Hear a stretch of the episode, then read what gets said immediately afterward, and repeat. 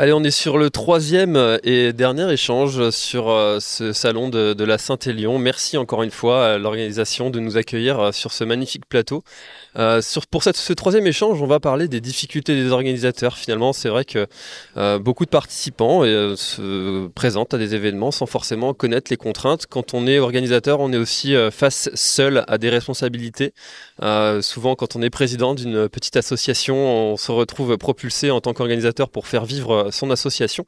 Et il y a énormément de difficultés que, vont rencontrer. J'en sais quelque chose, étant passé euh, euh, pendant deux années à, organiser le, Grand Raid du Finistère un petit peu tout seul dans, mon cabanon de jardin.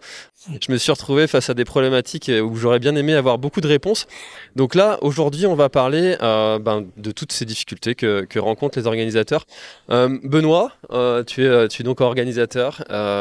quels sont toi les, difficultés, les premières difficultés auxquelles tu penses euh, que, rencontrent les organisateurs? En fait, euh, le sentiment, alors moi j'ai commencé il y a une dizaine d'années à organiser à titre associatif. On est passé professionnel progressivement au fil des ans, nos événements se développant. On se rend compte que euh, organiser un événement, c'est de plus en plus lourd et complexe à divers titres. Il y a bah, le poids des, exigences réglementaires qui nous sont imposées, depuis la sortie du Covid, j'échange de plus en plus avec des organisateurs associatifs qui ont juste à cœur de partager leur terrain de jeu, de vivre des aventures collectives humaines fortes, qui trouvaient euh, une source de, motivation extrêmement forte et qui de plus en plus sont découragés aujourd'hui.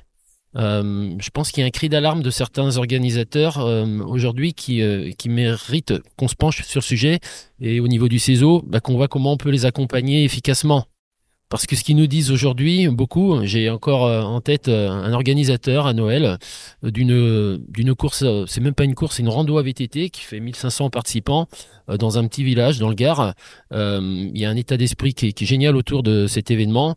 Il y a huit fois gras à l'arrivée, etc.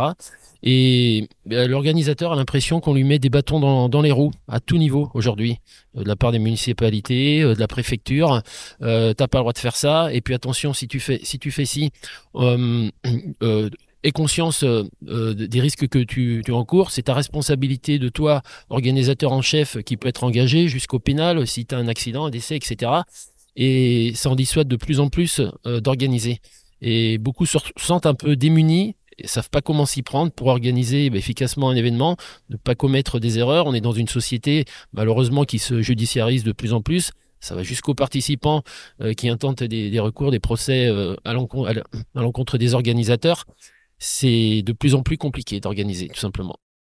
C'est vrai que Gilbert, on a des, lourdeurs euh, parfois administratives. Alors, je pense souvent à l'exemple de, euh, du signaleur. Un signaleur sur, euh, sur une route doit euh, être titulaire du permis. Ça veut dire que l'organisateur doit demander à ses bénévoles le, le, sujet est-ce que tu as ton permis? Si oui, donne-moi le numéro de ton permis. ça, c'est vraiment des, des, sujets. Alors, je vois que c'est Patrick qui va, qui va répondre à, ce sujet. la lourdeur administrative est des fois un petit peu, un petit peu trop, trop lourde. Oui, alors effectivement, je, je, je, vais reprendre le sujet parce qu'en fait, avec DocEver, on, on, fait le médical pour euh, les organisateurs. Et en fait, c'est ce qu'on doit euh, apporter. Et ta question est, est pleinement légitime. C'est pas si simple que ça. Euh, c'est pas si simple que ça parce que ces pauvres organisateurs, ils se retrouvent avec un cadre réglementaire. Et l'exemple du signaleur est en éteint. Mais je peux même dire le conducteur de l'ambulance en est. Euh, et pas que. Euh, le cadre réglementaire, c'est pour expliquer à tout un chacun, mais vous, organisateurs qui nous écoutez, et on sait qu'il va falloir au sein du CESO qu'on fasse un travail, entre autres par rapport à, euh, au dispositif santé-secours sécuritaire, il va falloir qu'on fasse un travail de simplification, on sait qu'on doit le faire, mais le cadre réglementaire, il est à différents niveaux il est au niveau fédéral, il est au niveau étatique, et que donc globalement, l'organisateur, dans son territoire, sur une ville, puis sur plusieurs départements, avec l'interdépartementalité et donc des dépôts de dossiers dans le département A, dans le département D, le préfet A, le préfet B, étant responsable par rapport à l'UTMB, j'ai même l'interpays qui est présent. Euh, euh, donc, euh, ce que je peux vous dire, c'est que ces organisateurs vivent l'enfer administratif, réglementaire. Et l'exemple du signaleur en est un. L'exemple du chauffeur de l'ambulance en est un autre. La responsabilité du médecin, la responsabilité de l'organisateur. On entend bien qu'un organisateur comme Benoît qui côtoie des, petites associations euh, sont confrontés à une responsabilité. Quand on est menacé d'être responsable parce qu'il y a eu un décès euh, par un cadre réglementaire, bah, c'est compliqué et on peut comprendre qu'il y a une certaine réticence et une lourdeur. Donc je tenais à attirer l'attention au travers du prisme santé, mais en fait tous les sujets sont présents. Euh, le cadre réglementaire, il est environnemental et on va aborder ces sujets, mais voilà, le cadre réglementaire est excessivement lourd et je suis bien placé puisqu'on nous sollicite pour essayer d'aider les organisateurs et je me mets à leur place et on le fait pour eux, c'est compliqué.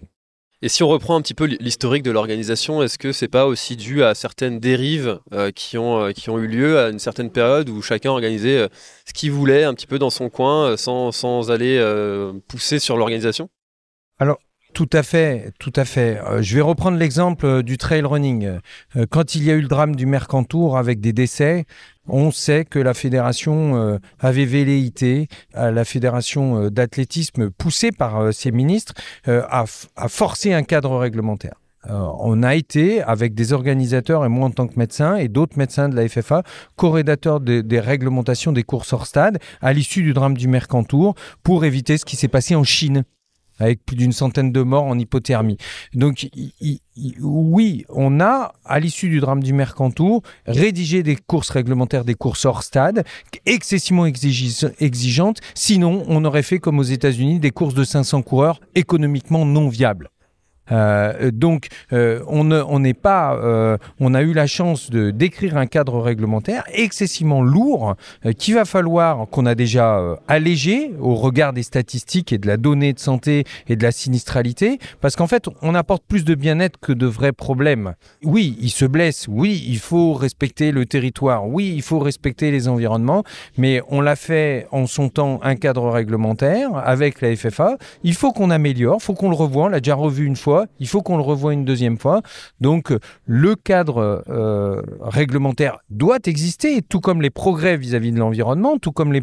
On doit respecter nos territoires, on doit respecter le cadre sécuritaire, mais le cadre sécuritaire santé-secours doit être probablement allégé, d'autant plus qu'il n'y a plus de médecins. On, est face à un désert médical, donc il faut peut-être utiliser des, nouveaux outils, la télémédecine, les avis d'experts, euh, des infirmiers avancés. Je pense que tout ça, on va l'apporter avec le CESO euh, aux organisateurs, on va le co-construire avec eux euh, pour avancer dans, ces contraintes-là. Ouais, Gilbert, hein, en plus, le, CESO se en, complémentarité de, la fédération et non pas en opposition. Euh, je crois que c'est important aussi de, passer ce message et qu'on a des, choses à, faire ensemble. Oui, on a vocation à travailler avec les fédérations. Effectivement, on a, on est déjà une organisation transversale puisqu'on couvre euh, les, champs de, délégation de l'État de, plus de 10 fédérations sportives dans toutes les, disciplines sportives que le CESO est, censé, fédérer. Euh, et tout ça, on doit le faire effectivement en harmonie, en, coopération et en complémentarité avec nos fédérations. Nous, on est en particulier aujourd'hui, je pense, un formidable média pour les fédérations pour leur développement. Euh, aujourd'hui, on sait que bah, toutes les, fédérations sont confrontées, en tout cas beaucoup, à une baisse de licenciés. Pourquoi? Parce que on a eu euh, dans la, dernière décennie un très fort développement de, ce qu'on appelle la pratique libre, hors contrainte de clubs, hors contrainte de fédérations, hors contrainte de réglementation, des gens qui avaient envie de pratiquer le sport, tous les sports, de manière totalement libre. Euh, je pense que les, les fédérations savent qu'elles ont là, avec cette pratique libre, un vivier très très important pour leur développement. il faut qu'elles puissent parler à ces gens-là. Alors ces gens-là, elles les connaissent pas par définition, personne les connaît enfin, par eux-mêmes. Chacun se connaît, mais c'est tout. Euh, et nous, on est un, maillon essentiel dans cette conquête de nouveaux publics pour les fédérations, en ce sens que tous ces gens qui, aussi longtemps qu'ils pratiquent de manière libre, sont encore une fois inconnus au bataillon, pas répertoriés, pas identifiés. Le jour où ils s'inscrivent chez nous à un événement, ça y est, on les, ils deviennent captifs. Euh, on, sait leur parler, on va les rencontrer, on a leurs coordonnées, on en fait un bon usage, hein, il y a des RGPD, etc. Donc on fait pas n'importe quoi avec, mais voilà, on sait qu'ils sont là, on va les rencontrer, ils vont venir retirer un dossard, on va même pouvoir leur parler physiquement, échanger avec eux, dialoguer avec eux, si on le souhaite. Et de ce point de vue-là, nous, on est, un, je pense, un véritable levier de développement pour les fédérations, parce que si les fédérations sont à nos côtés, quand ces gens-là s'inscrivent chez nous, quand ces gens-là viennent retirer un dossard, quand, ils, quand ils viennent sur la ligne de départ, quand ils arrivent sur la ligne d'arrivée, si les fédérations sont à nos côtés, elles pourront alors, elles aussi, avec nous, parler avec ces gens-là, les rencontrer, leur dire ce que fait la fédération, sous réserve effectivement, comme toujours, hein, si euh, on va parler avec des gens, c'est parce qu'on a des choses à leur dire, mais si les fédérations ont des choses à leur dire, ont des choses à leur apporter, ont des services à leur proposer, eh bien nous sommes un formidable média pour permettre aux fédérations de parler à toutes ces populations qui sont encore une fois un levier de développement exponentielle. Parce qu'aujourd'hui, quand on compare les effectifs licenciés d'une fédération et les pratiquants libres dans le sport euh, que gère, que, que, dirige cette fédération, c'est souvent de 1 à 5, de 1 à 10. Donc le levier, le potentiel de développement est immense et on est, de ce point de vue-là, un formidable média, je dirais, entre la fédération et les pratiquants. Donc, on a vraiment vocation à œuvrer aux côtés des fédérations pour le développement de nos sports et le développement de nos fédérations. L'une des principales contraintes euh, que va avoir l'organisateur, notamment en 2023, mais ça fait quand même bien des années que ça a débuté, c'est le sujet de, l'éco-responsabilité. Euh, Eric, euh, donc euh, ça c'est un sujet qui toi te tient particulièrement à cœur. Les organisateurs ont souvent en tête que de devenir éco-responsable, de mettre un événement éco-responsable, ça va forcément coûter plus cher à l'organisateur. Toi c'est c'est quelque chose que tu essayes de déconstruire? Ah oui, complètement. je pense que c'est tout à fait. Euh, ben, quand on réfléchit bien, on essaie d'aller un plus loin. Enfin, d'abord, il faut s'inscrire dans cette démarche, hein, comme je le disais euh, tout à l'heure. Mais, quand on s'inscrit dans cette démarche, eh bien, on essaie de, penser un petit peu à tous les détails, les conséquences. Euh, voilà, par exemple, quand on a décidé, nous, comme je le disais, en 2022, d'arrêter de mettre des bouteilles plastique sur nos ravitaillements, eh bien, qu'est-ce que ça voulait dire? Ça voulait dire que évidemment, on n'avait plus à transporter euh, euh de, de, bouteilles, de, palettes d'eau, de, de palettes de cola ou, euh, ou d'autres eau à bulles, et, euh, et, par voie de conséquence, eh bien, ça veut dire eh bien de la logistique en termes de transport pour pour nous, et, et ça, ça a un coût, quoi. Ça, ça a un coût, en fait, quoi, aussi bête que ça puisse paraître. Et en fait, quand on calcule l'investissement qui est le nôtre, quand avec l'outil qu'on a utilisé, qui est un outil qui est très connu, que tout le monde connaît, qui s'appelle SodaStream, hein, euh, tout simplement, qui nous permet de faire à la fois un cola et à la fois une eau euh, pétillante qu'on va, euh, dans laquelle on va associer euh, du bicarbonate alimentaire, hein, n'est-ce pas, docteur? Eh bien, ça va, ça, permet de répondre à la demande de, du, du participant et euh, on arrive à faire euh, eh bien à la fois des co-responsabilités et à la fois de l'économie parce qu'en fait ça coûte moins cher que euh, ben, tout ce qu'on va pouvoir mettre en place même si on a des partenariats avec des marques qui vont nous accompagner. Mais il n'empêche que ben voilà ça, ça, a quand même un coût tout ça et, il faut y penser. Et, pour moi donc eh ben, l'écologie ça rime souvent avec économie et quand je dis ça, je pense à cet aspect évidemment du ravitaillement et de mes des événements idéaux que l'on fait en, zéro bouteille, mais mais aussi la démarche que l'on a fait euh, euh, après le Covid. Hein. On l'avait dit, hein, il y aurait eu un avant et un après Covid. On est plein dedans. Hein, je veux dire, aujourd'hui, nous, on, a, on a réfléchi sur, euh, sur le fait d'avoir nos cadeaux participants exclusivement sur du Made in France. Voilà, donc euh, ben, ben, exit bien entendu le t-shirt, hein, parce qu'aujourd'hui, euh, en effet, tout le monde le sait, hein, si on veut avoir un t-shirt euh, Made in France, ça coûte 20 euros. malheureusement, on n'a pas les moyens de se payer ce t-shirt, donc on a supprimé ça. Donc aujourd'hui, on est sur des cadeaux exclusivement français et, et avec des chaussettes, avec de la bière, avec du chablis, évidemment, quand on est à Chablis, hein, un coup de source, hein, c'est le moins que l'on puisse dire, ou de l'opinel quand on est en Savoie, évidemment. Et ça, et ça en fait, ben, c'est pareil, c'est économiquement, c'est intéressant parce qu'en fait, avant, qu'est-ce qu'on faisait lorsqu'on achetait euh, en Asie Mais on, achetait des quantités euh, très importantes plus importantes que nos besoins pour pas manquer, n'est-ce pas? Eh bien derrière, euh, il nous restait des stocks et, ainsi de suite. Donc aujourd'hui, on arrive plus à ajuster notre nos, commandes pour avoir quelque chose qui nous permette de ne pas rester sur les de pas avoir des produits qui nous restent sur les bras et pareil économiquement parlant eh bien c'est c'est tout à fait intéressant de, de, faire que de faire de faire cette démarche et d'avoir cette démarche. Par contre, il faut aller jusqu'au bout, quoi, évidemment, quoi. Alors c'est vrai qu'on on parle souvent du, modèle euh, économique euh, de, de l'organisateur. C'est euh, quelque chose qui est de moins en moins simple de trouver des, des partenaires. Benoît, c'est un sujet qui, qui est quand même très chronophage pour un petit organisateur dans, dans, son, dans, son, dans son bureau. Quel est, euh, selon toi, le meilleur conseil qu'on peut apporter aux, organisateurs sur le sujet du développement des, partenariats, euh, qui est un, vaste sujet? Alors je dirais plus largement que l'équation économique est très compliquée pour les organisateurs aujourd'hui. On a une inflation galopante des coûts depuis la sortie du, Covid, euh, les fournitures, euh, achats, les contraintes sécuritaires qui engendrent bah, des actions supplémentaires font que organiser un événement, quelle que soit sa taille, euh, c'est de plus en plus coûteux. Et malheureusement, on est pris dans une tenaille, une sorte d'étau. On ne peut pas reporter stricto sensu ces augmentations tarifaires sur le prix de la billetterie, donc des inscriptions pour les participants c'est justement un, point de vigilance, c'est qu'on est sur un secteur d'activité qui est historiquement associatif, où organiser des événements, il n'y avait pas d'enjeu sinon que d'organiser, de partager son, terrain de jeu. Et euh, la tarification euh, sur les inscriptions est pas très élevée historiquement. Et on peut pas l'augmenter euh, comme le font certains événements majeurs aujourd'hui. La plupart des organisateurs peuvent pas le faire. Sauf que bah, il y a des coûts qui sont de plus en plus forts. Euh, le, prix de la billetterie, on peut pas l'augmenter de manière exponentielle non plus. Euh, donc la les solutions qui existent, elles sont pas euh, très nombreuses. Bah, ça va être un soutien financier, notamment des collectivités et de la part d'annonceurs privés, de marques. donc ça va être des, marques compagnons sur rue, mais ça va être également des acteurs économiques locaux. Et c'est pas quelque chose qui est, qui est, simple parce que ça nécessite une compétence à part entière pour un organisateur. Enfin, ce qui est compliqué pour un organisateur aujourd'hui, pour que l'événement se passe bien, on lui demande d'être bon dans 100 métiers différents quasiment, quelle que soit la taille de l'événement, puisqu'il y a énormément de choses à faire. Euh, tout en étant artisan euh, la journée. Et tout en étant artisan à la journée, en faisant ça sur ses heures perdues, euh, le soir, le week-end, en étant plus ou moins entouré, en se sentant de plus en plus seul. Organiser, oui, c'est compliqué.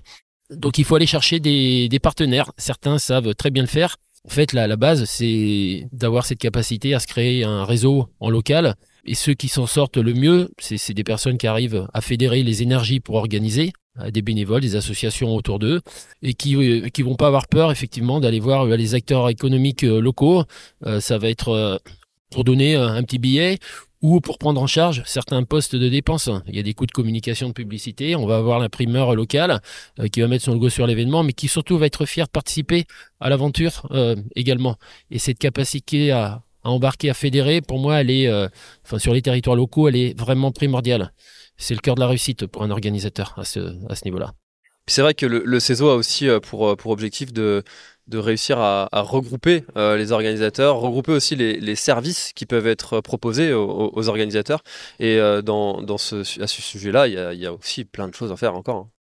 On, a à cœur effectivement d'établir certains modes d'emploi pour euh, les, organisateurs, des bonnes pratiques dans tout un tas de domaines. Effectivement, bah, pour organiser plus facilement un événement, se poser les, bonnes questions. Effectivement, quand on nous questionne sur bah, quelle responsabilité m'incombe à moi en tant qu'organisateur, quelle chose je ne fais pas ou je fais mal aujourd'hui sur lequel je dois être vigilant. Hier, on avait un échange avec certains assureurs euh, courtiers spécialisés dans le secteur d'activité et on est très peu nombreux, je pense, à se poser les bonnes questions.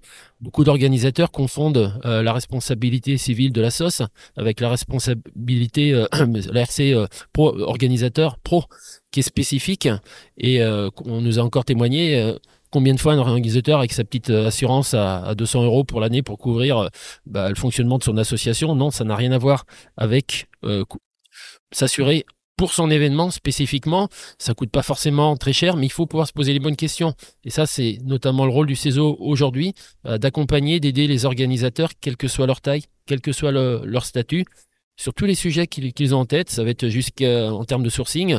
Je recherche euh, un fournisseur pour telle ou telle solution. Euh, bah, trouvez-moi, euh, trouvez-moi des, prestataires, des acteurs sur le marché qui soient fiables, qui sont capables de faire par exemple du made in France, qui vont pas me, qui vont pas me planter, qui vont me sortir un rapport qualité-prix en adéquation avec mes capacités. On a ce rôle-là à jouer. Il y a aussi le, le, sujet de, des, des ententes entre les différentes organisations, euh, de, notamment les instituts de la chasse, euh, qui, euh, qui, souvent sont connus pour débaliser ou eux ou d'autres, des problèmes de voie privée aussi, des problèmes, des problématiques sur le, niveau d'exigence de, d'organisation de, manière générale. Comment est-ce que on peut faire cohabiter de manière intelligente tous ces, toutes ces personnes bah déjà, je prends la parole parce que c'est un sujet qui m'intéresse parce que j'ai pas de problème, j'ai aucun problème de genre. Euh, alors, euh, je sais pas, c'est peut-être le hasard, hein, euh, mais euh, mais déjà, il faut qu'on fasse attention quand on met les pieds quelque part aussi, quoi. La moindre des choses, c'est quand on va chez quelqu'un, c'est de lui demander d'y aller, quoi. Hein, lui demander l'autorisation d'aller chez lui, quoi. Alors souvent, quelquefois, la démarche, elle est pas bien faite de la part des organisateurs non plus. Il faut bien se dire les choses. Et quand je dis euh, d'aller chez quelqu'un, c'est euh, à la fois d'aller dans une propriété privée, aller, aller à la fois aller dans un territoire de chasse alors qu'il y a de la chasse, à la fois, euh, voilà, il y a, y a plein de choses. Nous, on a la chance d'évoluer, par exemple, avec le trail des passerelles du Monténard sur un magnifique alpage. On travaille avec l'alpagiste sur les, euh, les parcours pour que, bah, justement, eh bien, les, euh, les, les 800 vaches qu'il y a sur, sur cet alpage, eh bien, ils puissent les mettre d'un côté lorsqu'on va passer de l'autre côté et tout se passe bien dans le meilleur des mondes. Donc euh, voilà, ça n'empêche pas que évidemment on a deux trois euh, euh, rigolos qui viennent nous casser les pieds euh, de temps en temps. Mais honnêtement, euh, il n'y a pas de problème. On organise le marathon de Chablis au mois d'octobre. Et bien dès le mois de mai, on informe les sociétés de chasse qu'en effet, on va on va courir sur tel et tel itinéraire. Donc, est-ce qu'ils peuvent prendre leurs précautions? Et, et, et une fois de plus, si on travaille par anticipation, eh bien, je pense que euh, ça se passe quand même plutôt mieux. Maintenant, après, je dis pas que dans certains territoires, euh, vous aurez beau travailler par anticipation, de toute façon, vous aurez la personne qui est arc-boutée sur son fonctionnement et qu'il a envie d'en casser les pieds à tout le monde. Mais il n'empêche que euh, moi, je pense y a, ça doit bien se passer. Il y a aucune raison que ça se passe mal, quoi. On sent le vécu euh, chez toi, François. Tu as peut-être un témoignage à nous apporter euh, sur ce sujet-là? De tes difficultés que tu rencontres en tant qu'organisateur?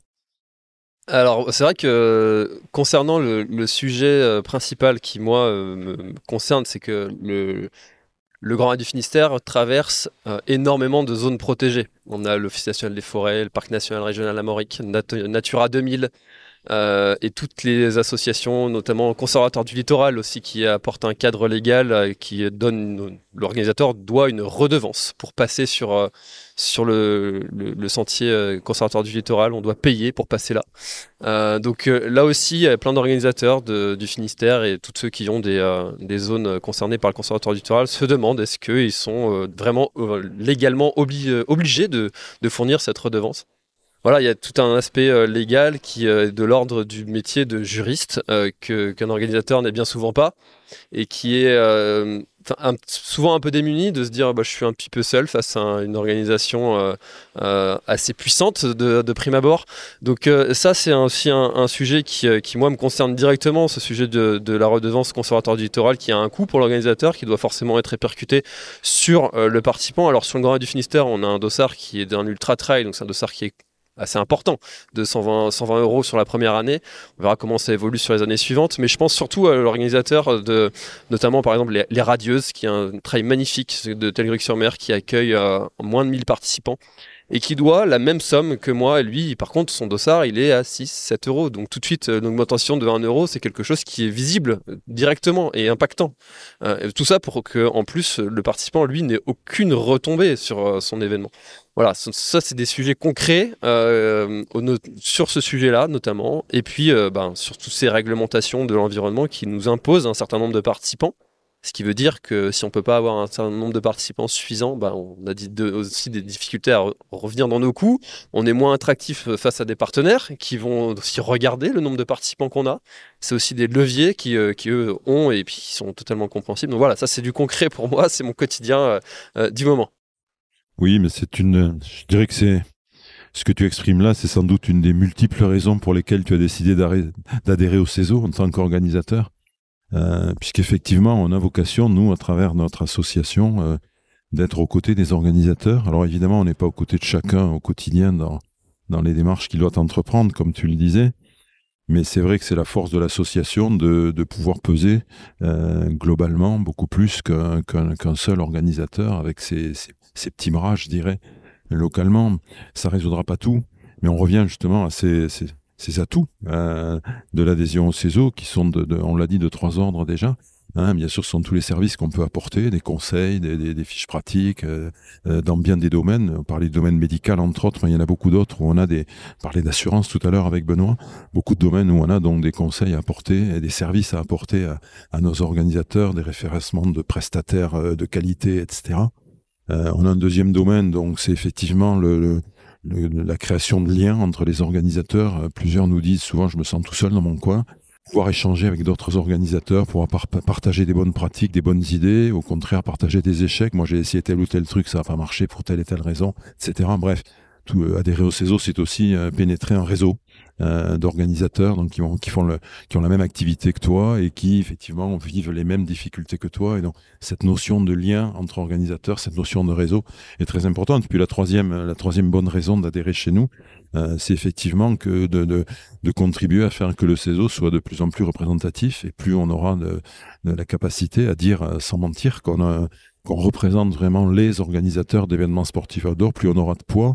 Et donc, collectivement, on peut porter, comme on le fait déjà aujourd'hui, des, des, des, problématiques, des enjeux devant les autorités de notre pays au plus haut niveau. Euh, on parle aujourd'hui à notre ministère de tutelle de, de, de, nos enjeux. On parle en ce moment de l'enjeu de TVA, on y reviendra peut-être dans un instant, mais beaucoup d'autres sujets. Et donc, effectivement, la, la, force du CESO, c'est le poids de l'organisation et de, l'ensemble de ses représentants. C'est un peu de la même façon euh, qu'un ouvrier dans une entreprise va, adhérer à un syndicat parce que tout seul, il a l'impression de, de même pas pouvoir parler à sa direction, alors que le syndicat va pouvoir effectivement être en face d'organisation patronale et peser beaucoup plus que le seul, ouvrier employé tout seul, encore une fois, avec ses petits bras. Voilà, c'est toutes les raisons qui font qu'aujourd'hui, on a, je pense, beaucoup d'arguments de, de, pour convaincre les organisateurs qu'on a beaucoup à leur apporter parce qu'on a effectivement beaucoup à leur apporter. Et alors quand on voit le, nombre de tâches, je disais Benoît tout à l'heure, que, doit, euh, euh, connaître et savoir faire euh, l'organisateur, Patrick, est-ce qu'on pourrait dire qu'organiser pour être organisateur, faut être un peu fou? Alors moi, je, je, les côtoie effectivement pour le médical, et en fait quand ils viennent nous voir, c'est toujours avec des challenges. Et donc là récemment, on vient d'être interpellé dans notre entreprise pour la course en eau libre. Et en fait, euh, euh, voilà, c'est un challenge de fou. Euh, ça va être des centaines d'heures d'athlètes qui vont courir en eau libre, tout comme on avait lancé les hautes routes, avec aussi récemment l'ultra cycling. Et donc oui, les organisateurs, c'est des aventuriers. Euh, c'est euh, des passionnés, c'est des gens qui ont compris que euh, fallait être un peu fou pour se lancer tous ces challenges de respect des cadres réglementaires et puis faire preuve de lucidité. Et il faut les, les, les parfois les rappeler à l'ordre, mais effectivement, il faut être un peu fou. Après, je pense qu'il faut que ils sont confrontés à plein plein de problèmes et ça fait partie de leur folie et aussi de leurs difficultés, l'annulation de dernière minute, euh, les, problèmes de ticketing, euh, de frais sur les, tickets. Euh, il faut qu'on on, obtienne avec le CESO des avancées concrètes pour aider ces organisateurs fous. Ils ont déjà un cadre ultra structurant. Il n'y a plus d'organisateurs fous qui fait n'importe quoi. Ils ont des idées folles mais ils ont un cadre qui leur empêche de faire n'importe quoi. Euh, ce cadre est trop lourd, euh, c'est évident. Euh, et puis, il faut que ben, notre président, qui a dit que c'était une priorité nationale, fasse des avancées concrètes pour les aider à, à l'accès. on doit inventer des assurances pour l'annulation, on doit inventer enfin Gilbert, je pense que tu veux peut-être toucher un mot sur ce sujet-là, mais c'est des sujets fondamentaux au sein du CESO. Oui, c'est vrai que l'annulation tardive, c'est un peu le cauchemar des, organisateurs, surtout quand ils l'ont malheureusement vécu une première fois. beaucoup l'ont subi à l'occasion de la crise euh, sanitaire, dite du Covid. Euh, et c'est vrai qu'on est en... Alors évidemment, on n'a pas, pas de baguette magique pour éviter, euh, être sûr d'éviter ça.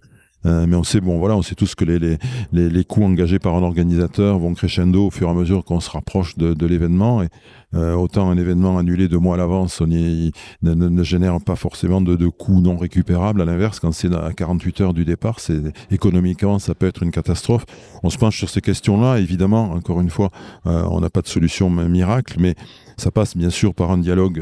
et là, là aussi, je le disais tout à l'heure, l'accompagnement de, de nos organisateurs pour qu'ils instaurent, il faut vraiment les y encourager, un dialogue constant avec leurs autorités tutelles, et notamment préfectorales, parce que c'est elles qui, in fine, peuvent prendre la décision d'une annulation. Donc, il ne faut pas que ça tombe comme tout d'un coup, comme un coup près, comme ça. Il faut instaurer un dialogue euh, très, très régulier, permanent avec les autorités, de, les autorités locales. C'est essentiel. Puis, euh, bon, on est en train de regarder effectivement, je ne sais plus qui l'évoquait tout à l'heure, avec euh, quelques courtiers spécialisés en la matière, comment on peut proposer, je ne suis pas sûr qu'on y arrivera, des tarifs raisonnables bien sûr, mais justement par un effet de masse, on peut espérer peut-être obtenir des, des, des, couvertures pour des, des cas d'annulation tardive qui permettraient donc à nos organisateurs de souscrire à, une, une police d'assurance annulation tardive et qui leur permettrait donc à minima euh, d'effacer leurs leur, leur frais non récupérables pour pas mettre en, mettre en péril euh, l'économie de leur société ou de leur association, puisque ça peut toucher aussi malheureusement des, petites organisations qui sont sur le, sur le modèle associatif. On y travaille en tout cas parce qu'on sait que c'est un des, encore une fois, une des hantises de, de, nos, organisateurs d'événements. Et puis, on a un autre sujet sur lequel on est en train de se mobiliser. Alors, celui-là ne concerne pas tout le monde, puisque bien sûr, les associations qui euh, n'atteignent pas un certain seuil de, au plafond, pardon, de chiffre d'affaires qui est de l'ordre de 70 000 euros, 76, je crois, euh, ne sont pas soumises à la, aux impôts divers et notamment à la TVA. Mais pour les autres, euh, ils sont quand même assez nombreux euh, à dépasser ce seuil de chiffre d'affaires donc et à être soumis à la TVA sur leur droit d'engagement. C'est vrai qu'on a engagé avec euh, l'État, en l'occurrence avec notre ministère de tutelle et avec Bercy un dialogue pour essayer de, les convaincre que cette solution, cette situation doit évoluer. Aujourd'hui, on est quand même dans une situation un petit peu ubuesque où euh, quand, on, euh, quand on désire aller assister à une rencontre sportive, s'asseoir dans un stade pour supporter son équipe de foot, de rugby ou quel que soit le sport, euh, bien le, prix du billet est frappé d'une TVA à 5,5%, alors que quand on s'inscrit dans un de nos deux événements, c'est une TVA de 20% qui est, qui est imposée donc au droit d'engagement. Euh, payer une taxe de, une TVA à 20% pour participer, faire du sport dans un de nos événements alors qu'on paie 5,5 pour aller assister à un spectacle sportif, ça n'a vraiment pas de logique, surtout quand, je me tourne une fois de plus vers notre médecin, quand on sait euh, à quel point, euh, quand on connaît toutes les vertus de la, de la pratique et en particulier de, la, de l'inscription dans nos événements, nous on délivre pas un service, on n'est pas là, on ne vend pas un service, on permet simplement, moyennant un droit d'engagement, à des, gens qui adorent ça, de venir courir chez nous. Donc cette, euh, taxation à 20% sur nos droits d'engagement n'a pas de sens. Et j'espère vraiment qu'on sera entendu. En tout cas, on a engagé pas mal de, démarches de lobbying pour essayer de faire en sorte que le plus rapidement possible, on puisse corriger ce qui est aujourd'hui une espèce de, une forme d'aberration intellectuelle. Et en tout cas, on y travaille d'arrache-pied. J'espère qu'on y arrivera. En tout cas, en termes de santé publique, euh, si euh, on avait cette TVA euh, diminuée, on aurait sûrement plus de coureurs et donc une diminution des coûts de santé, puisqu'on sait que le santé sport, le sport, c'est la santé. Donc, on l'a clairement démontré avec des collègues médecins. Les recherches l'ont démontré. Donc, il faut qu'on facilite l'accès à la santé. C'est une grande cause nationale allons jusqu'au bout et euh, sollicitons euh, nos, institutions. Euh, merci pour ces démarches, Gilbert, auprès de Bercy. je pense qu'il faut qu'on, faut pas qu'on ait honte de défendre cette grande cause nationale et d'aller chercher ces points pour les organisateurs et surtout, en définitive, pour moi, pour la santé de nos sportifs. On parle d'annulation, mais on, peut parler aussi de l'autorisation qu'un événement puisse avoir lieu. Euh, pour le, pour le coup, j'ai une petite anecdote. Le Grand Raid du Finistère, l'année dernière, enfin cette année, en 2023, a eu son coup de tampon de la préfecture le jour même, le matin de l'événement. Voilà. Euh, le dossier pourtant envoyé euh, dans les temps auprès de la préfecture. et bon, je pensais être encore une fois un petit peu seul et puis d'avoir fait un petit peu mal les choses. Et puis parce que bon, on se dit bon, je suis jeune, j'ai peut-être des choses à améliorer, ce qui est forcément le cas. Euh, et puis quand on échange avec euh, d'autres euh, organisateurs, bah, on se rend compte qu'on n'est pas seul. Et, et, puis on se rend compte que en fait c'est tous les organisateurs qui ont leur coup de tampon de la préfecture. alors peut-être pas le matin, mais des fois deux jours, trois jours, même rarement la semaine dans la semaine. donc on demande aux organisateurs énormément de choses. C'est vrai que en retour ce serait bien qu'il y ait des améliorations aussi qui soient faites et euh, des, règlements. Au bout d'un moment, en fait, on, se dit, bon, dans certains sujets, euh, l'absence de réponse vaut pour un oui. Euh, peut-être que des fois, pour l'organisateur, ça vaudrait aussi le, coup d'instaurer ce genre de règles. Oui, je pense que par rapport à ces difficultés que tu évoques là qui sont malheureusement réelles, je pense qu'il y a toujours cette double démarche La première, c'est une démarche locale, vraiment. Et il faut encourager nos, et peut-être aider en termes de méthode, je ne sais pas, accompagner nos, les organisateurs pour les aider à être plus efficaces dans le dialogue avec les autorités locales, parce que la, la, solution locale est essentielle évidemment. Mais à côté de ça, il y a l'autre manière d'approcher les choses, et les deux sont complémentaires, je crois. Et c'est là que le CESO a tout, tout son rôle à jouer. C'est en tant qu'organisation euh, d'organisateurs, en tant que, que groupement, euh, de peser sur les autorités de notre pays, faire beaucoup de lobbying, de faire beaucoup de communication sur les vertus de, de, de, de, notre activité. On revient toujours à cette même idée. Nous sommes des animaux utiles dans la société, donc ça doit, ce message doit vraiment être perfusé, infusé auprès de toutes, de tous nos dirigeants, auprès de toutes nos collectivités territoriales, auprès de toutes les autorités de l'État. Il ne faut pas nous regarder comme des gens qui viennent poser des problèmes, qui viennent compliquer la vie euh, d'un territoire, mais bien au contraire, comme je répète, des animaux utiles. Et je pense que plus nous, nous réussirons à faire la promotion de notre activité de toutes les vertus qu'elle porte, je pense plus, plus nous faciliterons aussi la tâche des organisateurs parce que l'ambiance sera différente, ils seront peut-être vus différemment. Alors, je veux pas paraître comme un doux mais je pense malgré tout que tout le travail de communication et de lobbying qu'on va faire dans les mois et les années qui viennent doivent contribuer à créer un autre climat euh, autour de nos organisations et peut-être de changer un petit peu le regard que portent sur nos événements les autorités locales. Et ça, je pense, ça doit globalement contribuer à aider chacun de nos organisateurs. Il y a un autre sujet euh, qui, qui personnellement me tient à cœur et puis euh, pour en avoir discuté avec pas mal d'organisateurs qui concernent énormément de sujets, et pas que le sport outdoor, c'est tout le bénévolat. Euh, le sujet du bénévolat est compliqué. Euh, beaucoup de personnes ont arrêté d'être bénévoles justement pendant la crise du Covid, se sont rendus compte qu'ils avaient beaucoup de temps en fait pour eux et puis ils n'ont pas souhaité remettre euh, le couvert en tant que, que, bénévole sur, sur les événements. Benoît, est-ce que tu as toi aussi des, conseils, recommandations, expériences, anecdotes à partager sur le sujet du bénévolat? C'est un vrai sujet de fond euh, primordial, essentiel pour la réussite de nos événements. Effectivement, historiquement, pas d'événement euh, si pas de bénévoles pour assurer tout un tas de missions, du retrait des dossards et surtout le jour J, euh, pour encadrer l'événement sur le terrain. C'est, on pense en particulier à tous ces signaleurs qui sont postés au bord des routes, euh, au croisement des, chemins pour assurer l'orientation et la sécurité des participants vis-à-vis de la circulation automobile notamment. Et ça représente régulièrement sur des, surtout plus les parcours sont longs, plus il y a des besoins. C'est des centaines de personnes dont on a besoin. Malheureusement, effectivement, le Covid a accéléré un phénomène, c'est celui du repli sur soi. Et on voit, il y a une crise du bénévolat, mais qui dépasse largement notre secteur d'activité. Même dans les clubs, hein, aujourd'hui, euh, des, parents qui viennent, qui veulent bien venir euh, donner un coup de main pour encadrer à la pratique, à l'entraînement, accompagner les, les, enfants euh, sur leur sortie, ben, il y en a de moins en moins. Et on est confronté effectivement, nous aussi, organisateurs, quelle que soit notre taille, à cette difficulté.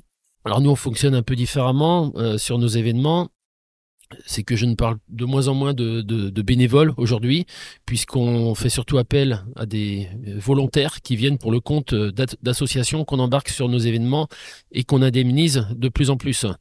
Euh, il y a toujours des personnes qui viennent à titre individuel, mais pour bien organiser aujourd'hui, euh, on fait appel à des associations euh, qui ont souvent pas ou peu de sources de rentrée d'argent bah, qu'on embarque sur nos événements parce que ça leur permet de financer euh, une tenue, un maillot. Euh, ils ont ils ont que leur cotisation et c'est comme ça qu'on arrive à agréger de plus en plus des, des compétences. Et c'est là aussi les collectivités ont un rôle à jouer, c'est que bah, je trouve que c'est une démarche qui est assez vertueuse. Si on embarque tout le tissu économique associatif en local, on fédère énormément et c'est bon pour tout le monde. Et c'est à ça que peuvent, servir les subventions, euh, notamment. Euh, c'est un, argument de poids vis-à-vis des collectivités quand, on vient leur demander euh, de, l'argent. Mais ils nous disent souvent, vous êtes gentils, mais on vous met à disposition déjà un certain nombre de moyens, le barriérage, la police municipale, le service des sports, et vous nous demandez encore plus. Mais il y a des arguments à faire valoir, effectivement. C'est les retombées locales, quelle que soit la taille de l'événement, il y a des gens qui viennent de loin, voire de, très loin, qui viennent découvrir euh, l'événement, mais qui viennent découvrir le territoire et qui viennent consommer localement le temps d'un week-end. Donc ça, il faut de plus en enfin, ça va être le rôle du CESO, bah, de parvenir à, trouver des méthodologies pour aider les organisateurs à évaluer ces retombées économiques locales. Et puis euh, dans l'argumentation, je sais que c'est un truc qui fonctionne bien vis-à-vis des, collectivités, vis-à-vis du maire, de lui dire, euh, on embarque beaucoup d'associations sur nos, événements, dans euh, il faut leur On va les embarquer financièrement, c'est-à-dire que bah, quand on demande à une personne de se mobiliser, euh, d'être présente euh, à son poste le matin à 5h30, d'y être jusqu'à 12h30, 14h, c'est pas, c'est pas simple. Et de moins en moins de personnes veulent le faire gratuitement. Donc si on les embarque par ce biais-là, il y a moyen d'aller argumenter avec les collectivités locales pour qu'ils soutiennent les événements.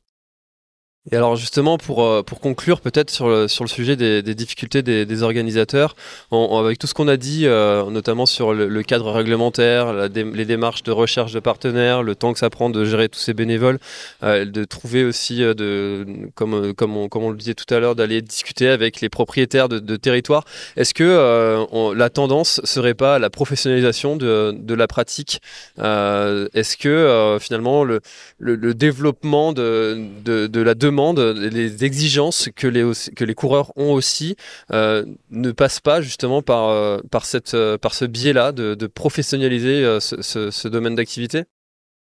Bah, juste un élément, puis je donnerai la parole à Gilbert. Je crois qu'il y a effectivement une tendance à la professionnalisation, à la structuration. L'exemple qui est cité pour faire travailler les bénévoles au travers d'associations, enfin faire participer les bénévoles au travers d'associations, est une évolution. J'ai connu il y a plus de 20 ans euh, des bénévoles qui arrivaient comme bénévoles qui n'étaient de rien du tout. Mais déjà, euh, euh, de travailler avec des bénévoles sous l'égide d'une association, c'est une forme de professionnalisation. Le modèle économique du sport outdoor est basé sur le bénévolat associatif.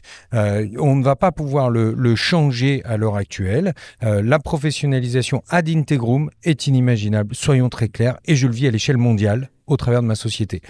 Euh, Gilbert, tu as peut-être un point de vue? Non, non, moi ce que je voulais juste dire là-dessus, c'est qu'il y a deux manières d'entendre le terme professionnalisation. S'il s'agit de dire qu'il euh, n'y aurait de place à terme que pour des organisations véritablement professionnelles, euh, surtout pas. Surtout pas.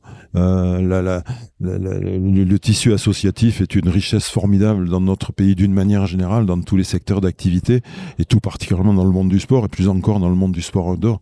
C'est une richesse. Surtout, il faut que toutes les petites organisations locales, toutes les petites courses, tous les petits événements, qui parfois même donc ont quelques dizaines simplement de participants, tout cela sont essentiels à la vie de nos territoires et sont essentiels à notre secteur d'activité, parce que ce soit une porte d'entrée, on va faire une, une course parce que c'est chez soi, elle passe devant chez soi, et puis on va y prendre goût, peut-être on aura envie d'en faire une un peu plus grande, un peu, etc. Donc ce tissu associatif à la base est absolument essentiel et il faut surtout le préserver à l'inverse quand on parle de professionnalisation, je pense qu'on a, et là-dessus, encore une fois, nous, on a un rôle à jouer vis-à-vis de tous ces organisateurs, y compris les plus petits d'entre eux, pour les aider à être un peu plus pro, entre guillemets, dans leur, dans leur manière de travailler, s'organiser de manière un peu plus euh, formelle, peut-être, de manière un peu plus efficace, avoir quelques outils, euh, leur proposer quelques outils pour mieux travailler. Et encore une fois, si professionnaliser, c'est mieux travailler en termes de méthode, oui, bien sûr, mais encore une fois, surtout, surtout, continuons à respecter et à faire vivre le tissu associatif à la base. Et, pour rejoindre, euh, je, je compléterai même tes propos en disant que c'est sociologique. On ne se retrouve pas demain dans une course de 15 000 cyclistes sans être passé par une course de 3-4 copains puis 20, 100 euh, euh, qui font euh, la course dans leur, dans leur région, puis une plus grosse course, et on n'arrive pas directement. Et c'est un maillage qu'il faut préserver. Il est indispensable d'avoir du maillage ultra-territorial, puis des maillages intermédiaires et des maillages nationaux, où il y aura une structuration bien plus professionnelle. Quand on a 100 cyclistes, c'est pas la même chose que quand on a 800 ou 1500 et que quand on a 15 000. Oui, effectivement, mais il faut que sous ces maillons perdurent euh, dans l'environnement de l'activité sportive outdoor. Alors, chers participants, j'espère que vous avez euh, appris des choses, euh, connu un petit peu les, coulisses des organisateurs. De toute façon, il va y avoir encore d'autres contenus euh, créés par, par le CESO pour justement parler de, cette, de cette pratique qu'être organisateur. Chers organisateurs, si vous l'avez compris, vous pouvez rejoindre le CESO quelle que soit votre taille. donc il y a tous les liens dans, la description. Si vous avez la moindre question, n'hésitez pas à aller sur l'adresse mail contact collectif-du 6 eso.fr il y aura toujours euh, du monde pour vous répondre très très rapidement. Euh, merci beaucoup euh, à, vous pour, pour cet échange et puis c'était très riche. Merci François, merci beaucoup de nous avoir donné cette opportunité de, de nous raconter un petit peu de l'intérieur et de, de partager notre passion avec tous ceux qui t'écoutent. Très très bonne fin de, de salon sur cette Saint-Élion et chers auditeurs, à très bientôt dans un prochain épisode. Merci d'avoir écouté le podcast Orga. Nous espérons que vous avez apprécié les conseils et les idées partagées dans cet épisode.